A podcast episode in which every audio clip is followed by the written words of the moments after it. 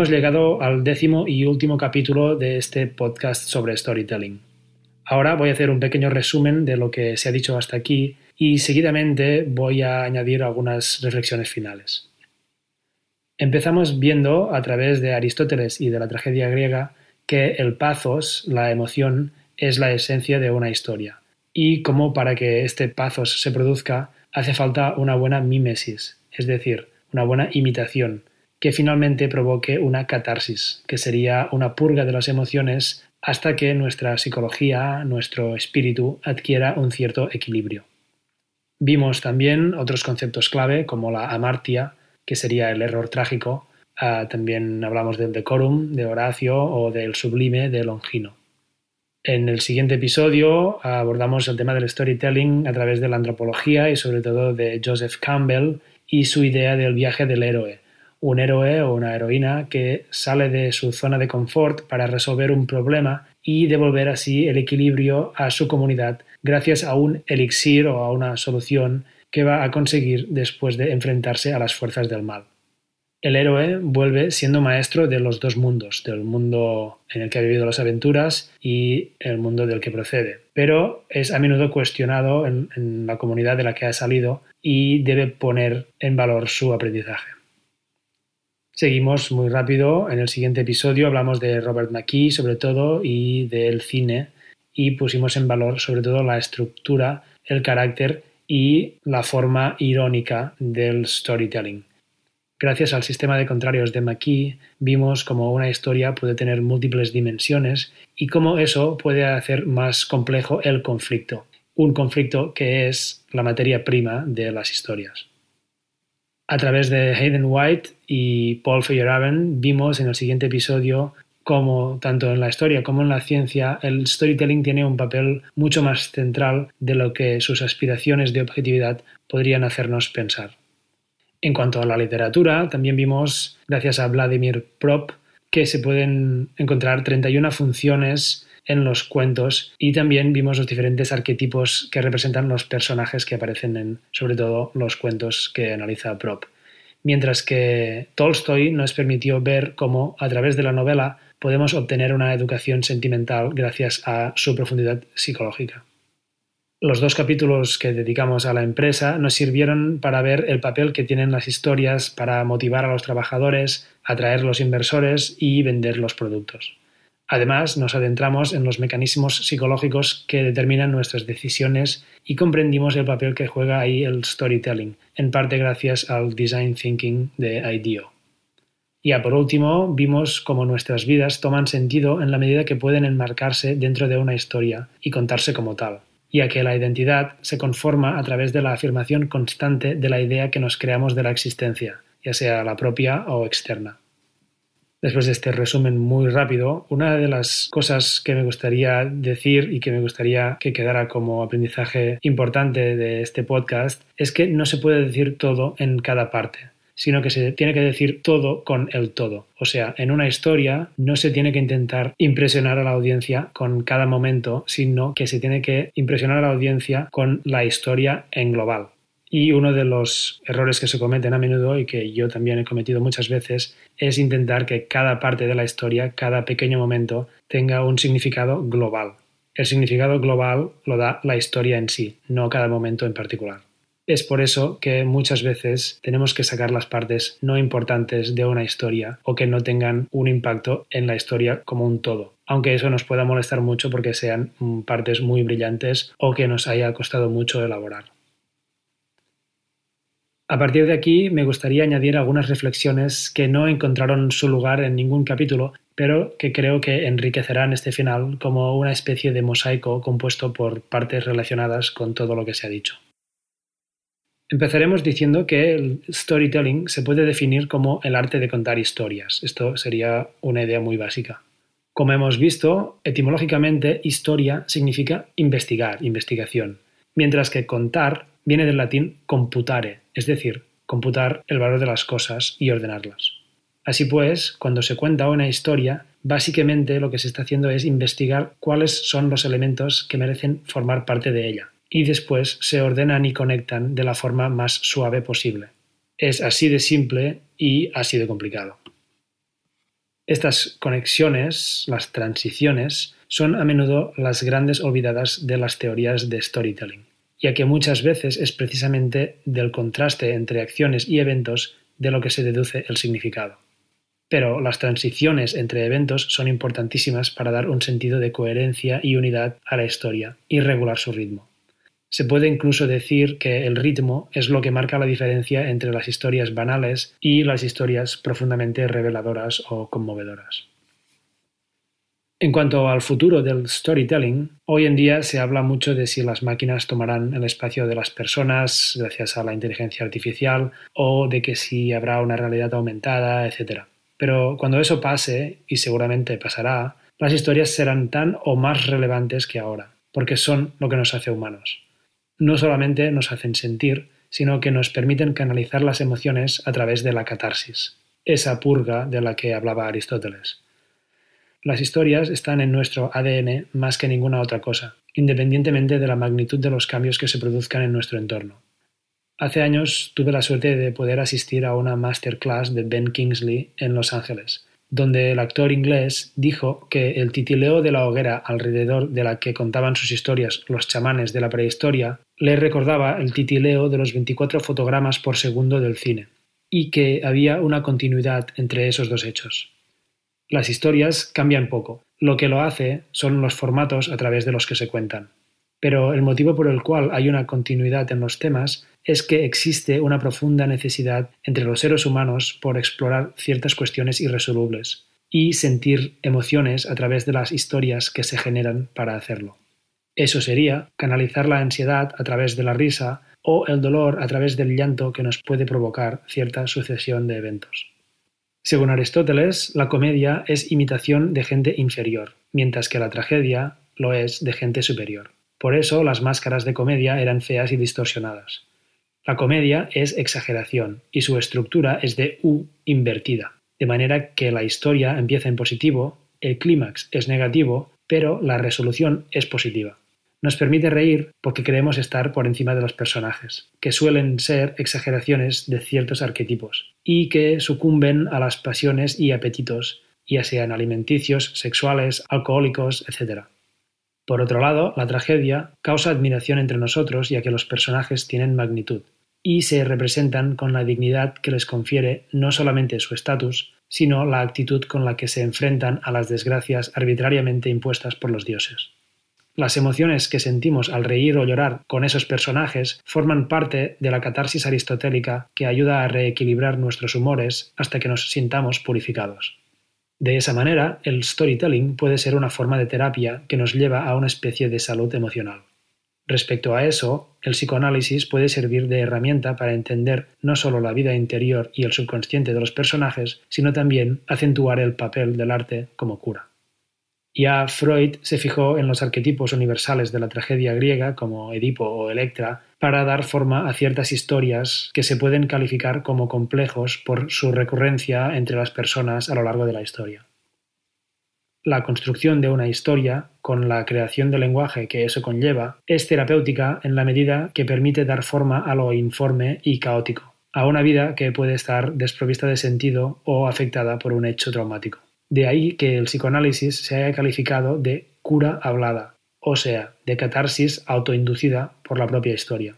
El efecto estructurador que tiene la narrativa sobre nosotros puede ser realmente paliativo. El carácter y el destino son, al fin y al cabo, lo mismo.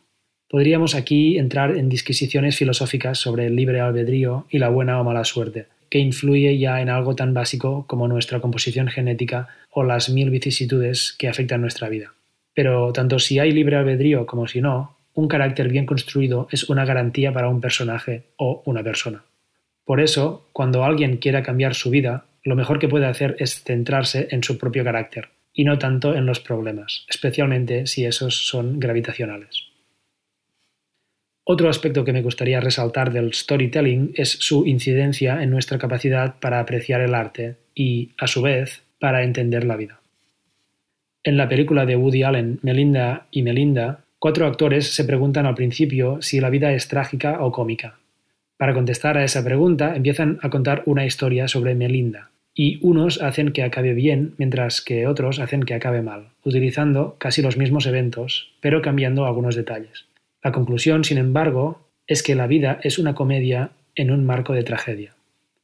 En el cuarto capítulo de este podcast vimos, a través de Hayden White, cómo la decisión entre géneros es crítica y todos debemos tomarla, porque no hay una forma neutra de entender ni la historia ni la vida.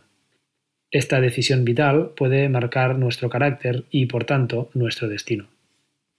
El marco tiene mucho que ver con el final de una historia, y sobre todo con el momento en que éste se produce.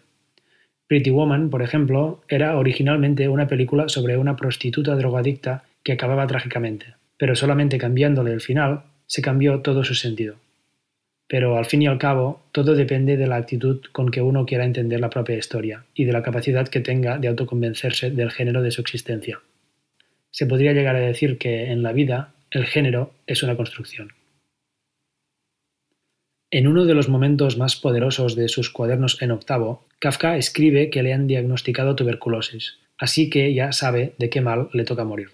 Para él ese es un momento de alivio, ya que se da cuenta que no tiene que preocuparse más por la vida que se supone le tocaría vivir, sino que se puede dedicar a escribir y a morir tranquilo. El final tiene que ser irreversible, un punto de no retorno que produce cambios inalterables. Y a menudo el mejor final es el que nos deja en paz. Otra historia de Kafka que nos hace comprender el poder de la narrativa es la de la niña que se encuentra llorando en un parque porque había perdido su muñeca. Estamos en Berlín en el otoño del año 1923. Kafka morirá poco después, en junio de 1924, a los 40 años. Al ver a la niña desconsolada, Kafka le dice que se ha ido de viaje, pero la niña no le cree. Al llegar a casa, Kafka escribe una carta y se la da a la niña el día siguiente, diciendo que la muñeca necesitaba un cambio de aires y que se fue de viaje. Kafka le sigue escribiendo durante tres semanas, complicando cada día un poco más su regreso, hasta que le encuentra novio a la muñeca y la casa. Le cuenta a la niña los preparativos de la boda, los viajes que harán, su intención de tener muchos hijos, etc. Y acaba integrando a la niña en la historia, diciéndole que ella también seguirá esos pasos en un futuro no muy lejano. La niña queda satisfecha y ya no llora. Está incluso esperanzada. Este es el poder de las historias. En relación a los principios y finales, me gustaría hacer un último comentario con otra historia. Había una vez un chico a quien, al hacer la comunión, el cura le dijo que tenía que escoger un buen hábito, algo muy simple que haría por el resto de su vida. Entre las opciones había cosas tan básicas como ayudar a las personas mayores a cruzar las calles, dar limosna, etc. Pero el chico escogió lo que le parecía aún más básico y más fácil, decir siempre hola y adiós. A partir de ese día marcaría el inicio y el final de todas sus interacciones sociales con esas dos palabras de cortesía tan elementales, pero tan fácilmente olvidables. Ese chico, ese hombre ya de mayor, se dedicó a arreglar cámaras frigoríficas de grandes dimensiones.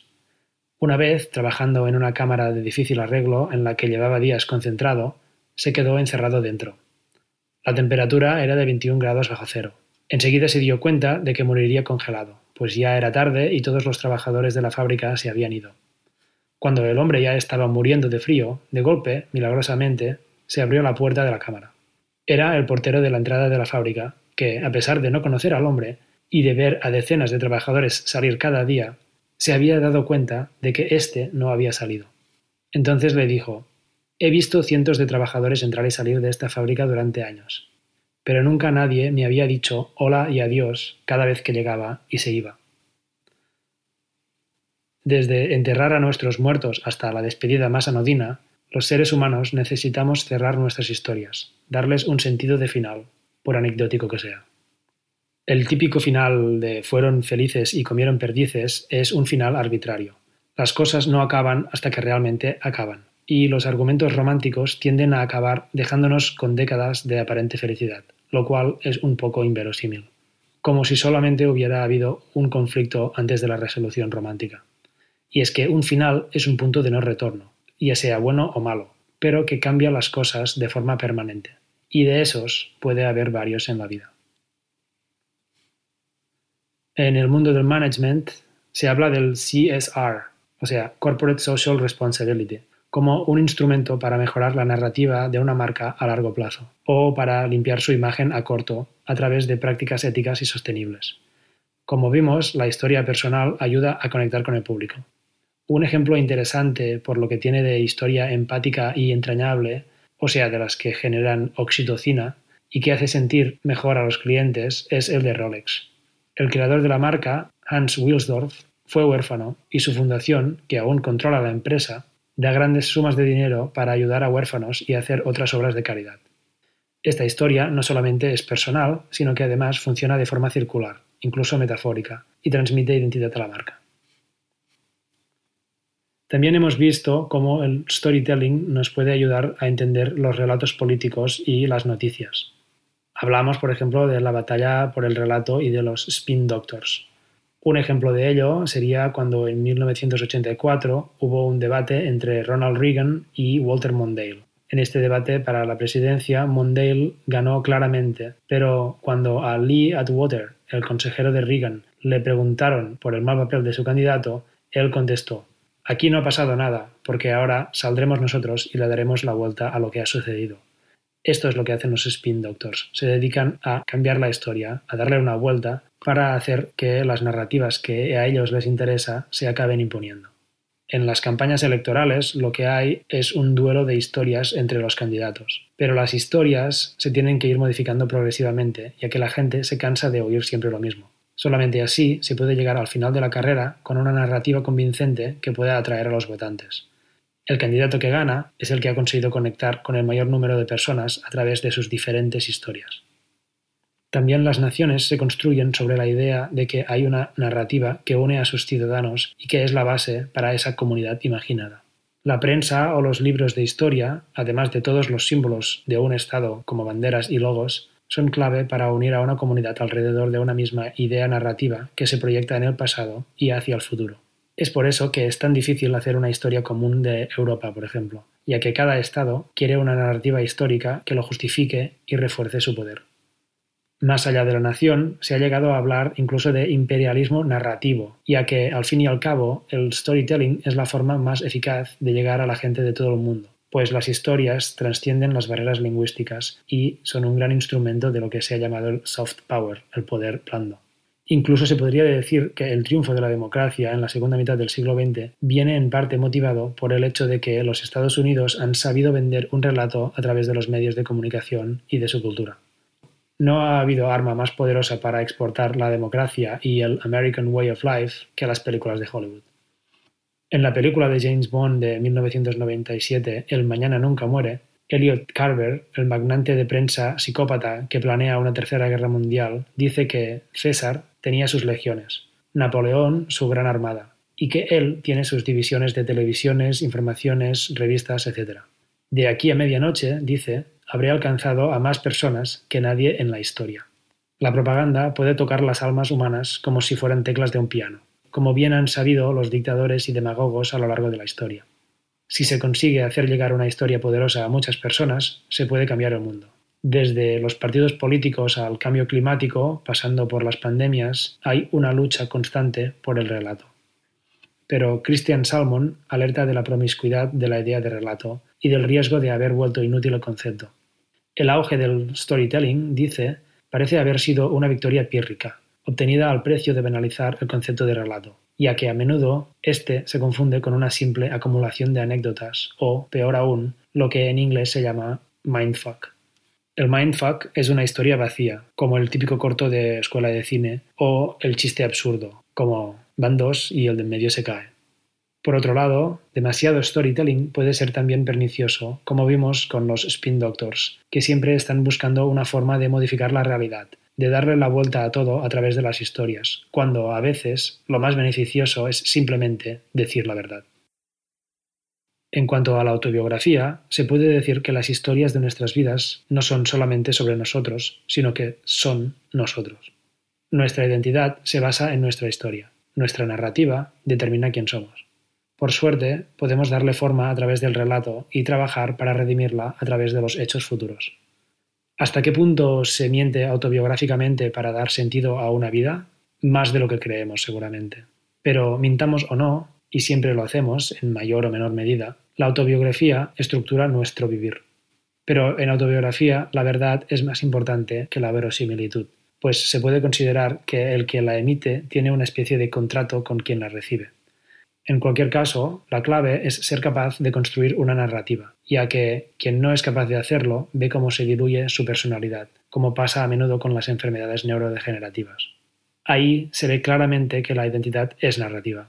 Por ejemplo, una persona con Alzheimer que ya no sabe quién es, pero sus hijos le confieren identidad a través de la historia que conocen de la persona. En ese caso, la identidad sería proyectada. Y no solo eso, sino que la persona que conoce la historia de otra es también, en cierta medida, esa otra persona. Se podría concluir, pues, que uno es en relación a las historias que los otros se crean sobre él o ella. Un ejemplo sería la novela La posibilidad de una isla de Michel Houellebecq, donde se consigue una forma de inmortalidad a través de la clonación repetida de un mismo cuerpo que lee las autobiografías de los previos cuerpos que vienen de un original clonado, el sujeto inmortal. La fórmula para mantener la personalidad del original es a través del conocimiento de su historia de vida y de las demás historias de vida acumulativamente. La identidad del padre con Alzheimer, de los clones anteriores o de nuestros previos yoes se fusiona con quien asimila su historia, dándole sentido y continuidad de una forma coherente y revisándola constantemente. Al final, este podcast ha sido como un intento de hacer una historia de las historias, de los diferentes tipos y de las diferentes maneras de contarlas. Y eso ha constituido también una historia en sí misma. A través de Prop, Campbell o Aristóteles, nos hemos podido imaginar múltiples historias, incluso aplicar sus estructuras a nuestras propias vidas, haciendo de eso una epistemología de la existencia, una manera de ir por el mundo provista de sentido, un sentido auto-otorgado, que siempre viene determinado por el final. Aunque de finales puede haber muchos y todo está siempre sujeto a la reinterpretación. Al fin y al cabo, debemos preguntarnos, ¿sobre qué trata nuestra historia? ¿Cuál es el tema? Y cuando esto queda claro, de ahí se puede deducir todo. Eso no quiere decir que al crear la historia desde el principio debemos saber dónde vamos. Muchas veces esto no se sabe, pero al ir avanzando y explorando lo vamos descubriendo.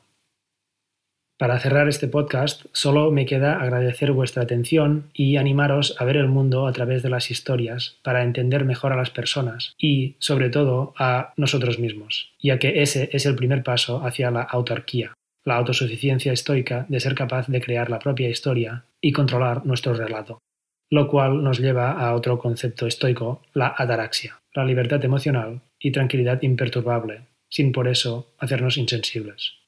Una piel dura, pero delicada a la vez, que nos permita ser los escritores de nuestra propia novela.